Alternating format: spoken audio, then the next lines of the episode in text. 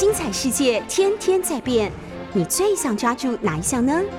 跟着我们不出门也能探索天下事，欢迎收听《世界一把抓》。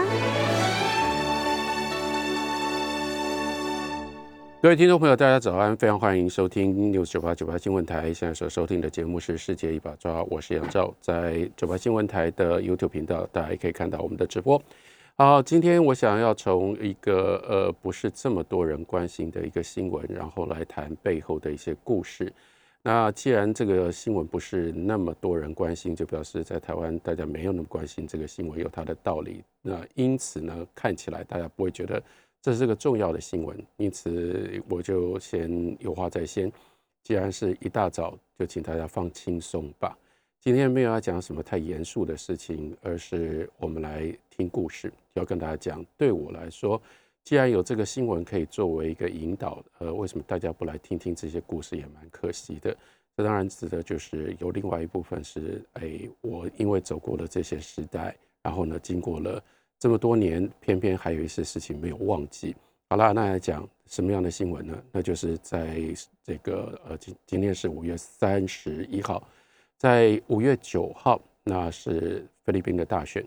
在今年，其实几个这个我们周遭的重要的国家大选，那可是呢，在台湾，因为我们自己的疫情的关系，所以大概这些新闻不在我们的环境里面发生，又不是娱乐新闻，大家就不太重视。像之前。我有没有机会好好跟大家讲的，就是韩国的大选。那先不管了。那接下来呢是菲律宾大选。菲律宾大选呢选出了邦邦马可斯，这个叫做小马克斯，叫小马，叫小马可士当选了总统，而且他是以压倒性的这个票数呢当选了总统。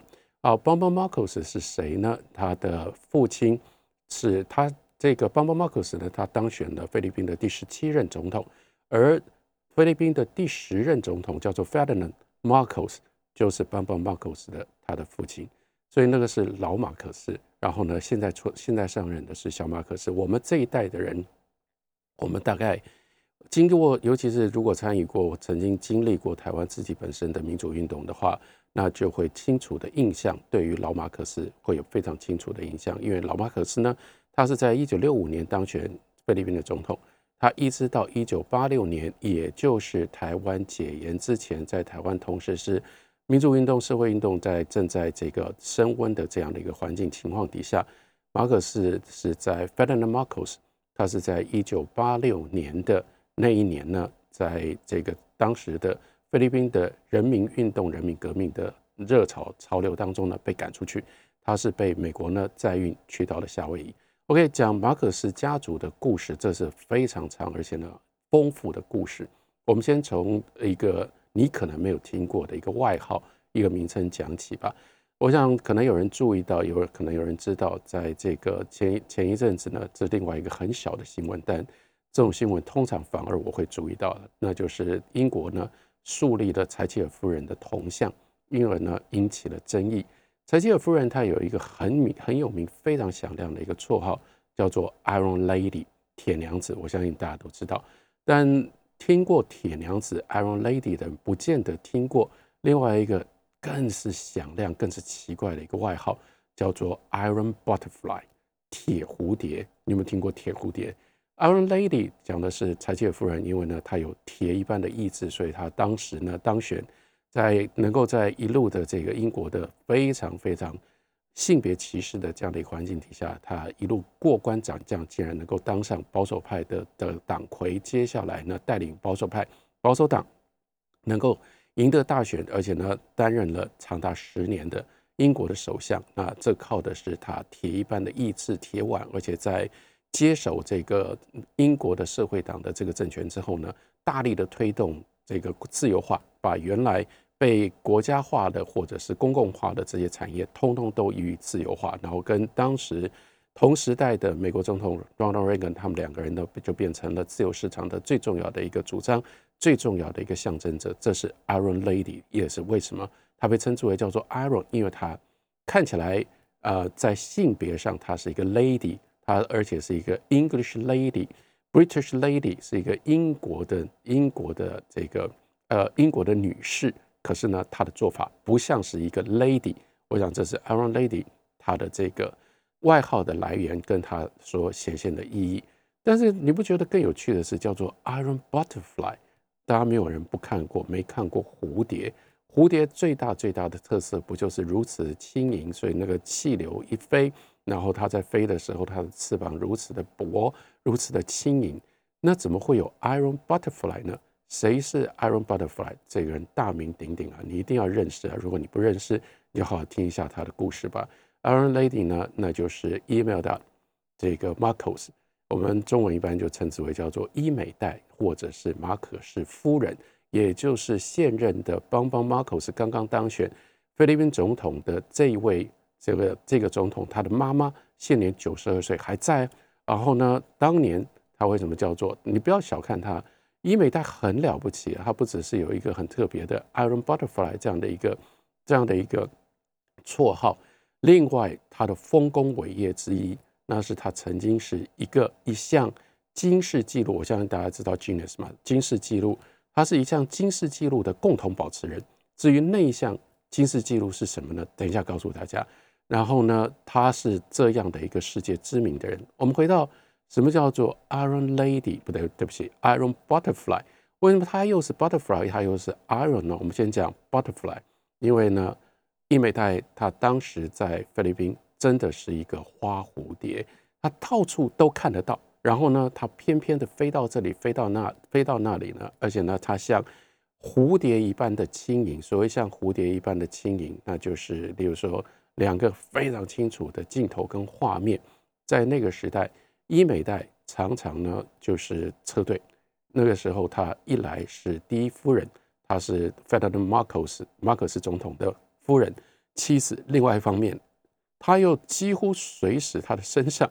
都除了第一夫人的头衔之外，他是内阁的各式各样不同的部长。当然，这个内阁的部长呢，跟他的这个这个所给予他的内阁的部长呢，都跟他自己当时所树立的这样的一个形象，他特别强调两件事情，那就是他的生命当中最重要的是爱美。好，但爱跟美是两件事情哦，不只是他爱美，他爱跟美。那当然，的，所以这个两个画面都跟。这就跟他的这个信念、生命当中最重要的爱跟美有关系。好，我们先看爱什么样的画面呢？他的车队，他的车队会在当时真的就是几乎是走遍了菲律宾所有的村庄。可是呢，他走遍菲律宾所有的村庄，跟那个时候对比对照，在台湾我们也看到有一个政府的高层蒋经国，蒋经国也不断的下乡穿的一个夹克，然后呢走进到。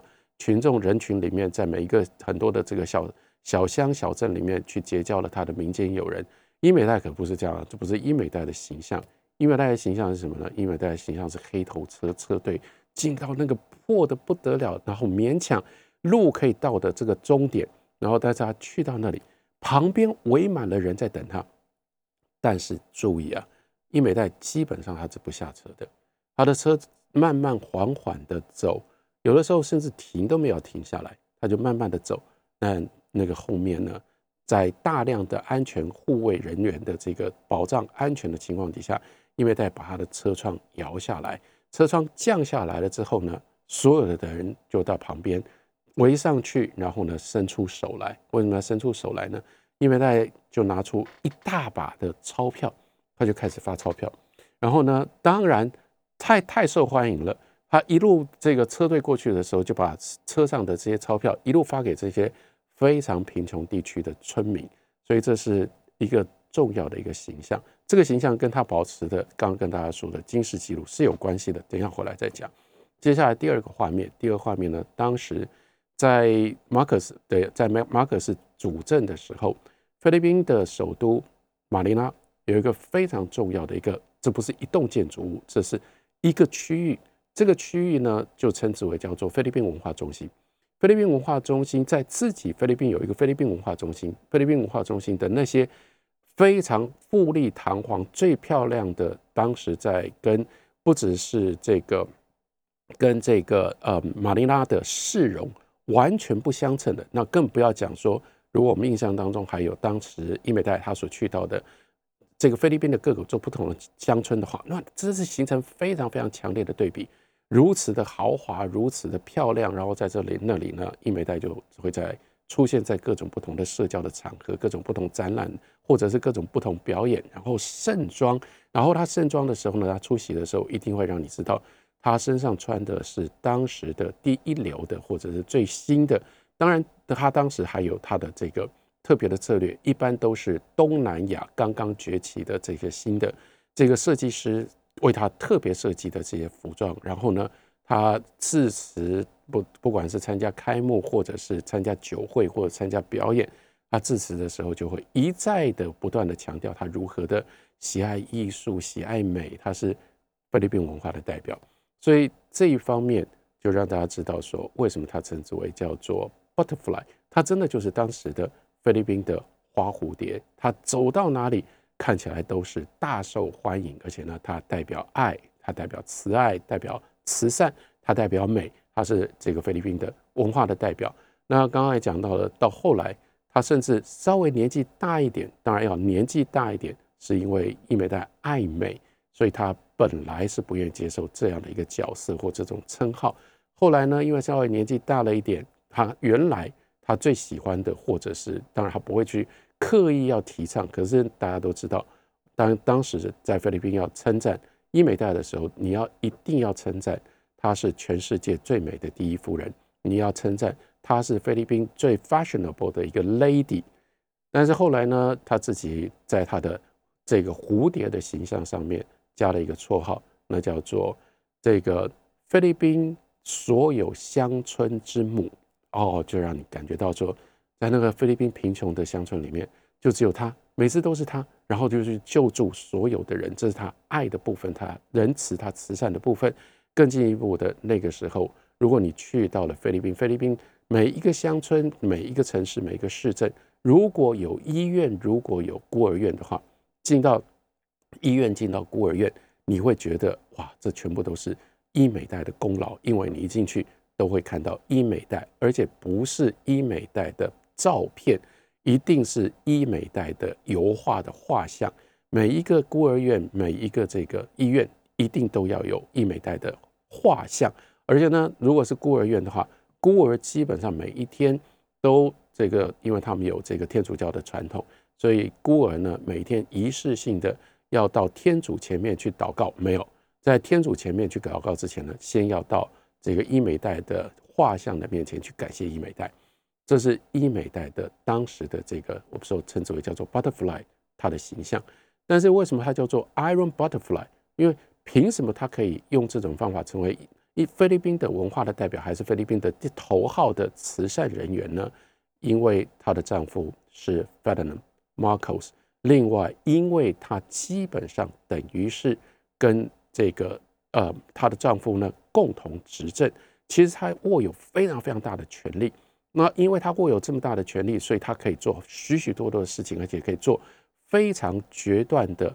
很多的这个政治上面的影响，那我们来看一下，所以它不是一个真正，它不是一个脆弱的蝴蝶，它一点都不脆弱。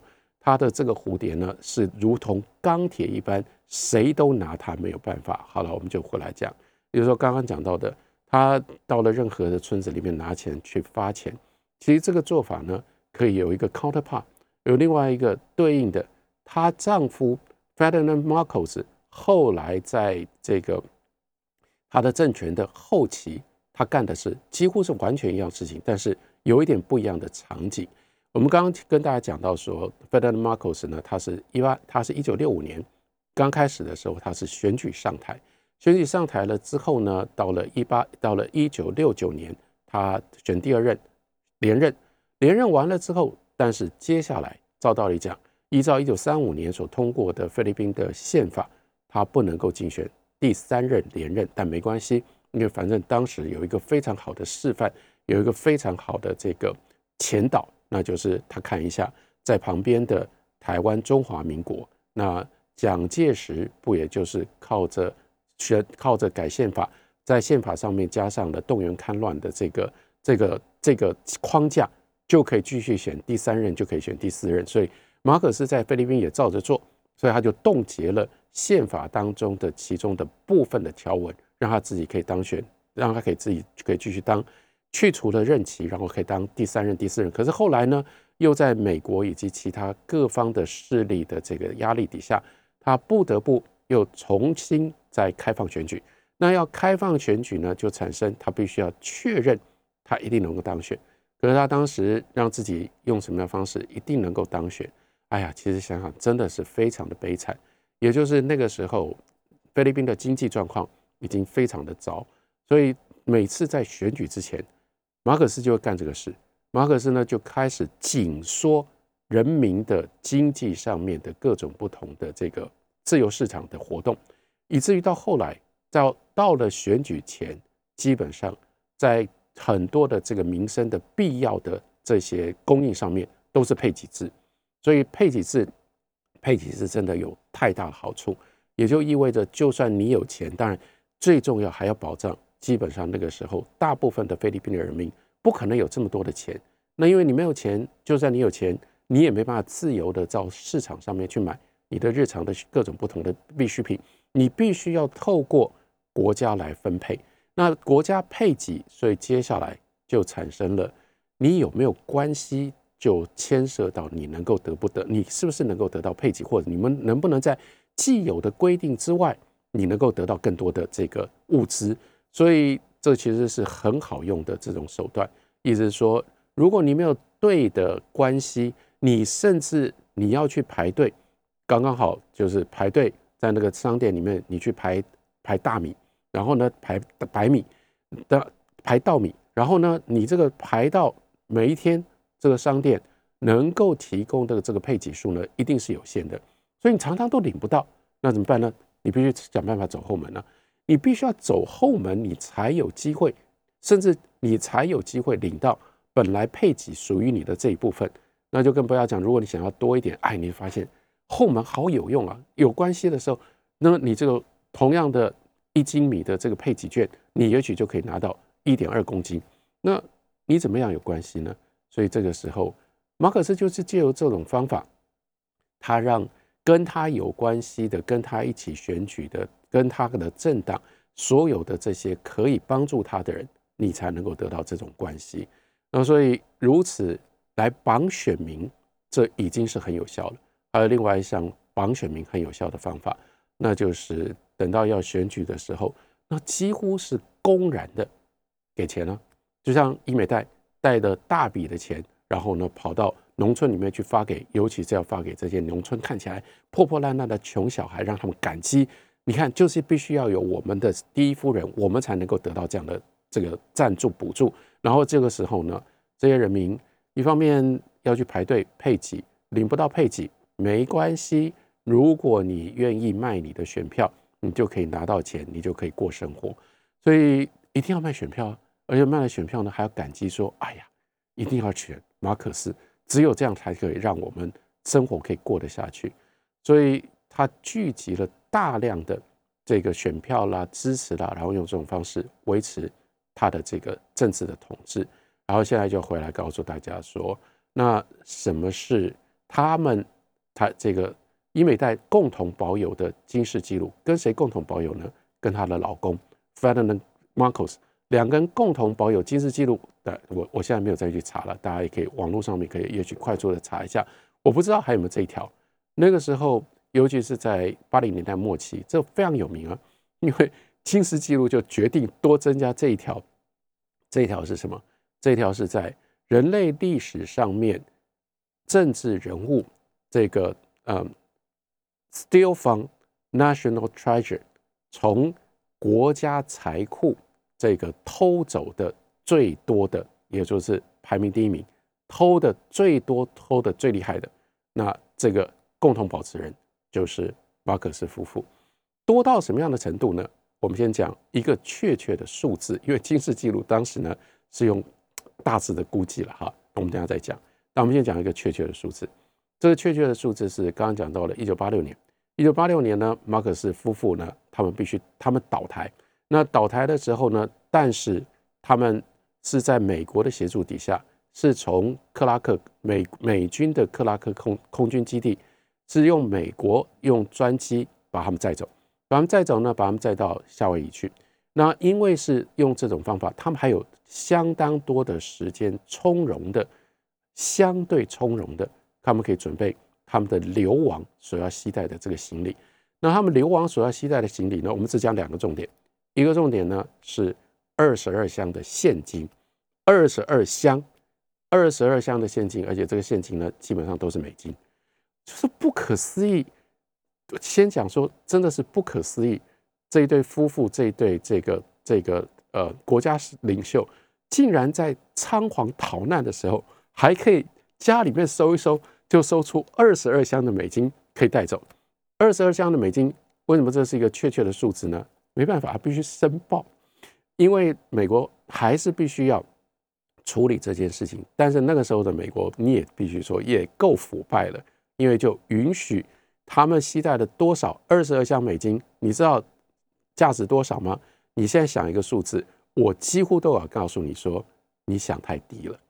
他们带了二十二箱七亿美金到美国去。七亿美金是什么样的一个概念？而且全部都是现金哦，所以你现在了解了，光是这个七亿美金，他们要在金氏记录上面能够排得上，真的就应该是有资格的。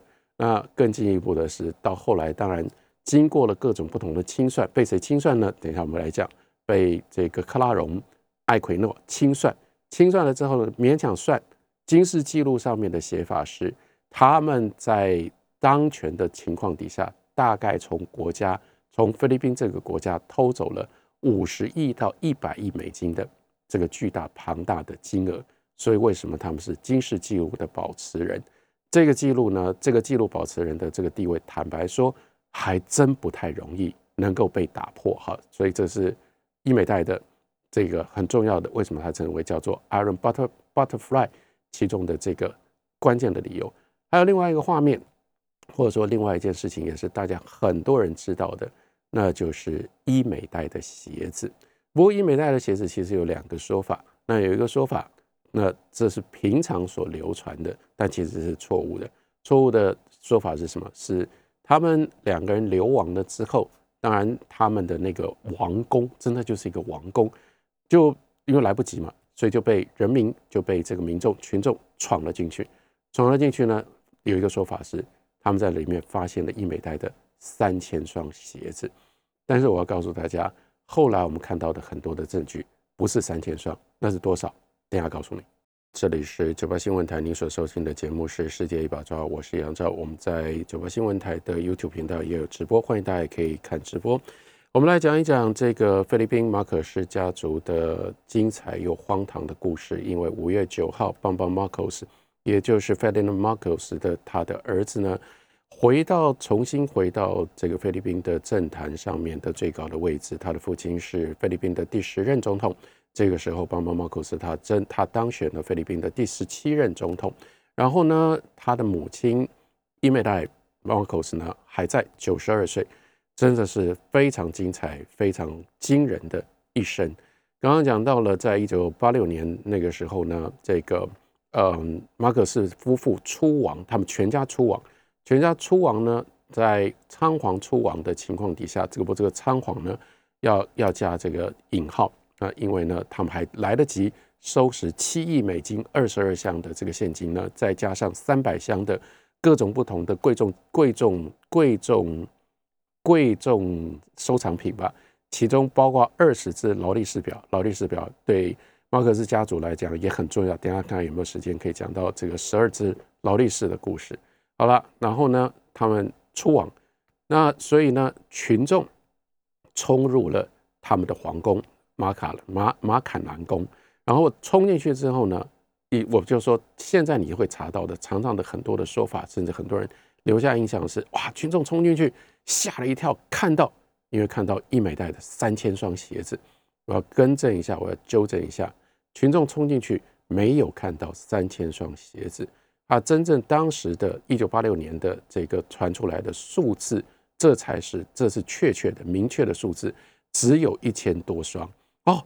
原来只有一千多双，那说不定我我我们的这个听众朋友想想说，哎，我的朋友里面也有人他有三百双，有八百双，哎呀，其实没有很可怕了，或者没有很惊人。但是我们再回到三千双鞋子的这个数字上。那三千双鞋子是怎么来的？三千双鞋子不是群众冲进皇宫里面看到的，这是后来伊美代自己说的，所以这才是更惊人的一件事情。伊美代说：“我有三千双鞋子。”那那为什么群众冲进去的时候只剩下一千双呢？哎，真的是荒唐啊！就表示非常非常有可能，在当时出王的时候，医美代还来不及把这一千双，他是不小心留了一千多双是带不走的。才被群众发现。那既然是带不走了，应该是他认为比较没有没有那么重要，没有那么漂亮。其他两千双他带走了。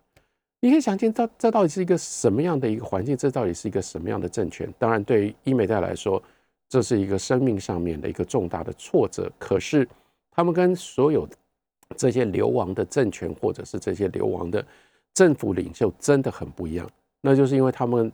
携带了这么庞大的家财去到的檀香山，去到的夏威夷，所以他们在那里仍然吃香喝辣，仍然过非常非常好的生活。那这是伊美代的报复。不过换另外一个角度来看，这就是他们两者之间的世仇，因为他必须要看到让他非常非常受不了的，恐怕当然不只是她的丈夫跟她，他们失去了菲律宾当时在美国的媒体上面非常非常有名的。一个特有的名词，这个名词大概就只用在他们夫妻身上，叫做 conjugal dictatorship。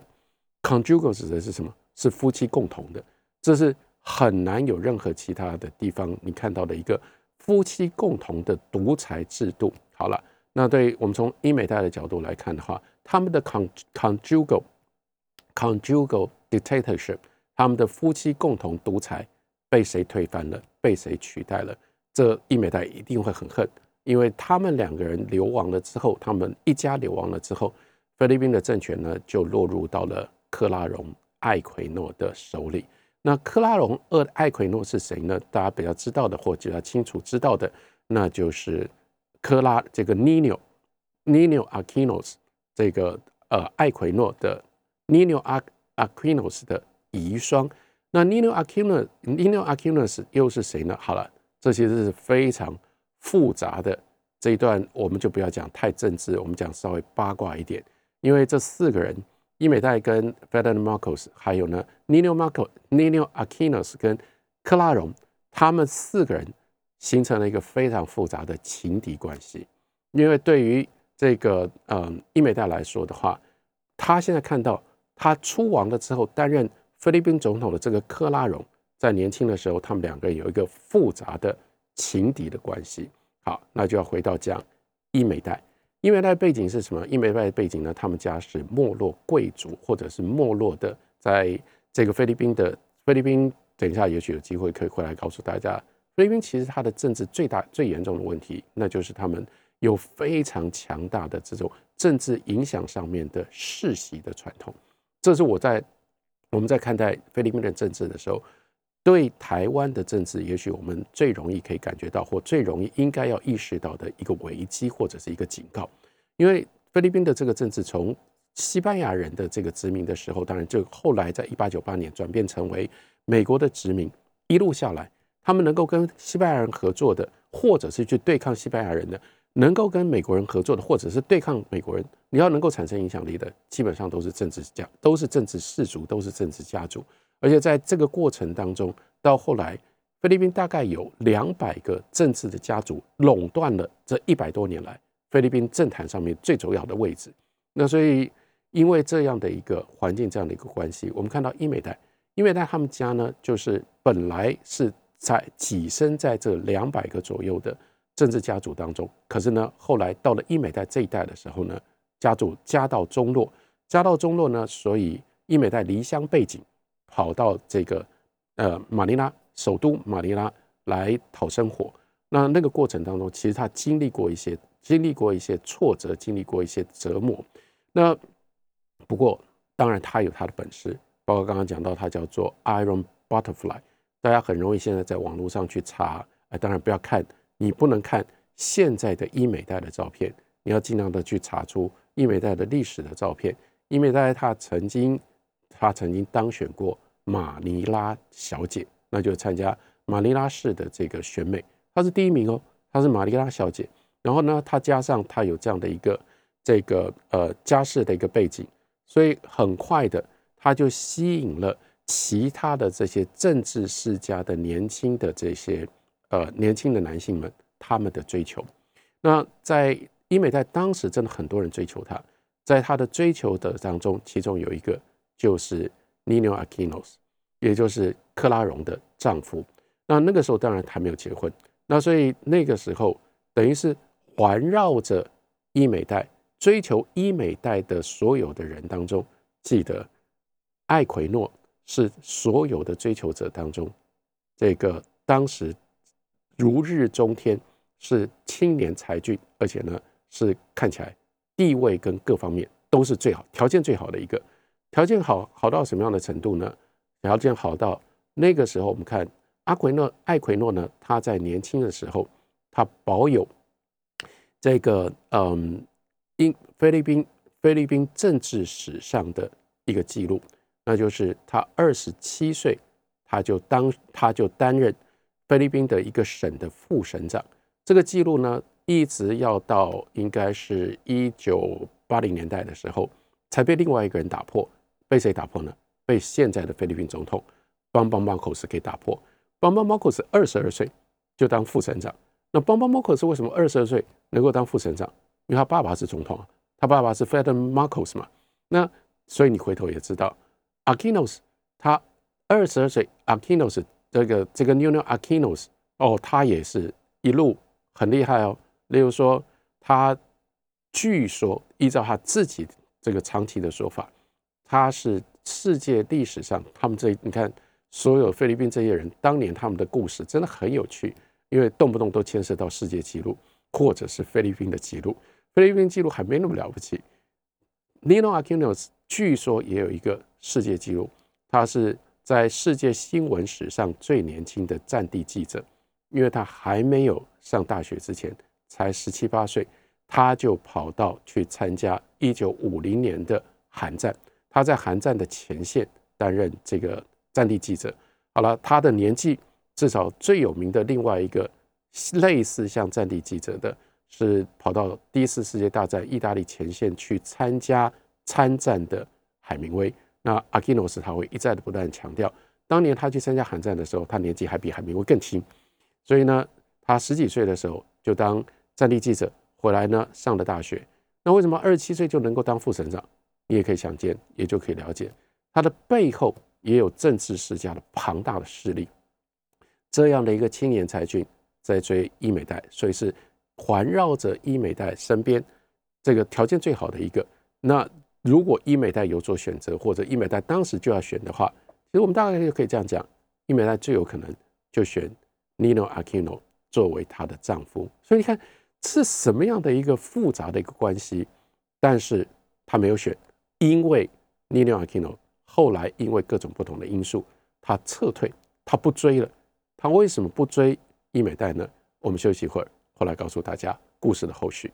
您所收听的是九八新闻台世界一把抓，我是杨照，大家可以在九八新闻台的 YouTube 频道上面看到直播，跟大家来讲，因为邦邦马可斯他当选了菲律宾的总统。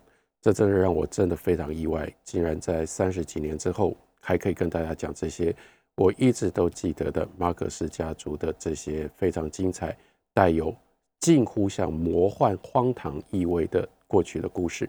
不过换另外一个角度来看，也就表示说，像我们这种人呢，记得太多事情，有的时候真的蛮讨人厌的，因为我们就会对比对照说：“哎，怎么可能呢？菲律宾人都忘记了这些事情吗？”为什么邦邦马克斯这个时候以马克思家族的这个身份，然后然后他的妈妈伊美代马克斯还不时会出现，帮他在他的旁边的这种情况底下，邦邦马克斯竟然还能够用这种方法得到压倒性的选票，被菲律宾人接受，变成了菲律宾的现在的当选的这个总统。好了，我们回头讲这个伊美代，伊美代跟科拉荣两个人之间的关系，尼纽。Aquino 当年在追求伊美代，不过 Nino Aquino Aquino 是因为年纪轻，所以当时呢发生了一件事情，中间有一个人介入，这个人介入呢是 Aquino 的一个哥们，然后呢这是从他中学时候呢就非常熟悉的一个好朋友，偏偏这个好朋友呢当时看到了马尼拉这个选美小姐的第一名伊美代，也就立刻被他迷上了。所以呢，他的这个哥们，他的好朋友也在追求伊美代，所以呢，Nino Aquino 呢，他就有陷入到这种哎呀挣扎。但是反正年纪轻嘛，所以呢，他的选择是哥们的义气比较重要，所以他就跟他的这个哥们呢，就基本上就形成了这个 deal。但这个 deal 很有趣，意味着那我来帮你追伊美贷好了，我就放弃，我退出，不只是我放弃，不止我退出，我来帮你追伊美贷。那 Nino 他为什么愿意做这样的一件事情？不只是把原来自己想要追求的伊美贷让给他的这个哥们，然后呢还要帮他的哥们来追伊美贷，当然后来没追上。但是其中另外一个非常重要的作用，那就是哥们。本来呢，一起年轻的时候，很小的时候就一起长大。那时候哥们旁边会有一个妹妹，那个妹妹小的时候怎么看怎么不起眼。妹妹长大，妹妹长大呢，妮妮就发现说，哥们旁边家家里面这个妹妹越长越迷人。这人是谁呢？这个妹妹就是克拉荣。所以呢，这就等于是一个很奇特的一个交换条件。他不追伊美代，他帮他的哥们去追伊美代，但是哥们要帮他。追他妹妹，所以后来他就真的娶了克拉荣，然后就变成了这个另外的一个家族。但相对的，他的哥们比较倒霉，真的可以说是赔了妹妹，又又又折了夫人，又折呃赔了夫人又折兵。他是赔了呃赔了妹妹，又折了又折了美女，因为他就没有追到伊美代。那伊美代被谁被谁追走了呢？当然我们知道被马可斯追走了。可是被马可斯追走，这中间也有很多的。现在查不到的八卦，对不起，不是查不到八卦，是我不知道的八卦。八卦的根底非常重要。那马可是要追伊美代，我们刚刚讲说，他也是这样的一个新兴的家族里面的一个新兴的政治的明星。他跟尼纽其实呃，在那样的环境，在那样的情形底下，这个大概大概是呃旗鼓相当，所以他能够追到伊美代，照理讲，哎呀，也是理所当然了。伊美代既然没有尼纽，他选。这个 Ferdinand 应该也是有他的道理，但有一个问题啊，什么问题？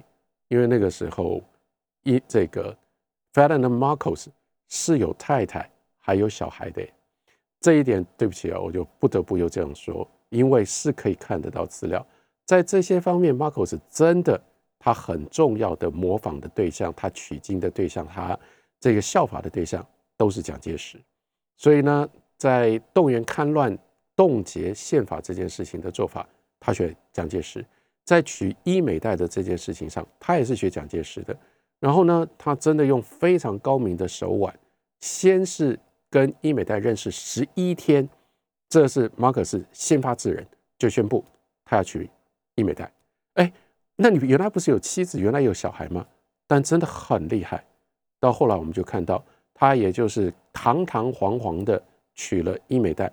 然后呢，我们就再也找不到他原来的那个妻子跟三个小孩了，一直到现在，呃，至少我自己，也许有这个朋友现在可以有更大的本事去查，然后，但是我自己是找不到，不知道他马可是在伊美代之前的这个妻子跟他的三个小孩，他们下落到底是如何？后来就只有伊美代，而且你看，汪邦 Marcos 他就变成大家理所当然唯一我们呃就仅有知道的马可斯家族的传人。前面那个婚姻跟前面那些小孩就消失就不见了。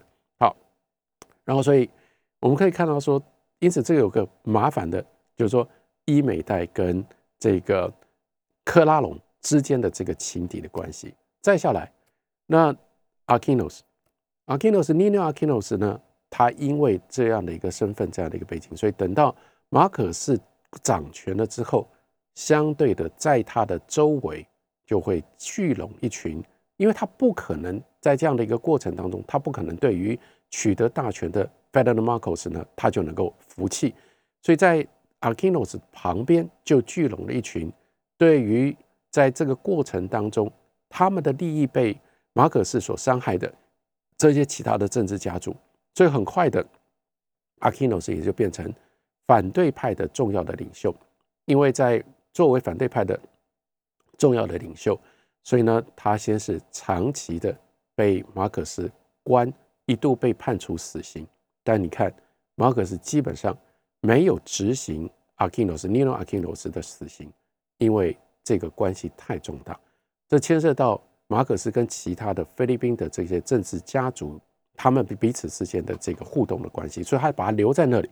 到后来又是受到了，主要是受到了美国的压力，所以他就把美，他就把在让 n u n o Aquinos 流亡。那一直到什么时候呢？到一九八三年。一九八三年，我们刚刚讲到，在受到重重的压力的情况底下，其中一个很重要的压力是菲律宾的经济状况越来越差，对美国的这个援助的需求越来越大，他不愿意把自己的这个五十亿到一百亿的家产拿出来救菲律宾，但他就必须要付出的另外一个代价，那就是必须要应应美国的要求，因应美国其中的一个要求，他必须要开放选举，开放国会的选举呢，所以这个时候。在给予 Nino Aquinos 是在美国中情局的协助底下，跟菲律宾的这个当局已经取得了安全的保障的情况底下，Nino Aquinos 他要回到马尼拉，他要回到菲律宾，他回到菲律宾，他当然就变成了那一次这个国会选举当中反对派的最重要的领袖。但是我相信很多人知道，就在。Nino Aquinos 走下飞机，他才刚刚从飞机上走下来，到了跑道的这个柏油路上，他立刻就被杀了。所以这当然就是一个重大的事件。这件事情当那个时候立刻所有人都是指向一定是马克斯干的。后来当然也证证实就是马克斯干的。不过马可斯在这个时候做这件事情，这是一个很大的错着，因为这就引发了后续的。一连串的这个民主运动的这个呃骚动，那这个骚动就把 Aquinos 他的这个遗孀克拉荣，后来在克拉荣跟另外的那就是马可是原来身边非常重要的一个 partner，那就是握有军权的罗穆斯，克拉荣跟罗穆斯，罗穆斯倒戈去帮助克拉荣，因而在一九八六年就把马可斯给。赶走了，那又快速的说一下，刚刚不讲到有十二块劳力士表吗？那十二块劳力士表是什么？那是马可斯当时他的身边有十二个人是他的权力的核心。那十二个人怎么证明是他们是权力核心呢？他们每一个人手上都有一只马可斯送他们的劳力士表，罗慕斯就是这十二块劳力士表的这个主人其中的一个。但是这个后面，当然我们今天时间你看。这个家族的故事多么精彩！一个小时只能够讲一小部分，那还讲不到一九八六年要发生的事情。不过希望大家一来早上放轻松一点。另外，我还是有我的用心，我希望大家还是可以一方面稍微多关心一下，像菲律宾这样的一个国家在政治上发生一些什么样的事情。毕竟在我们的周围有很多的菲律宾人在我们的社会里。另外，也希望大家可以借由知道这些故事。作为一种警惕，政治可以有一些什么样荒唐的，用什么样的方式来运作？有的时候我们要更加的提防，更加的小心。今天就只能先跟大家讲到这里，感谢您的收听，我们再会。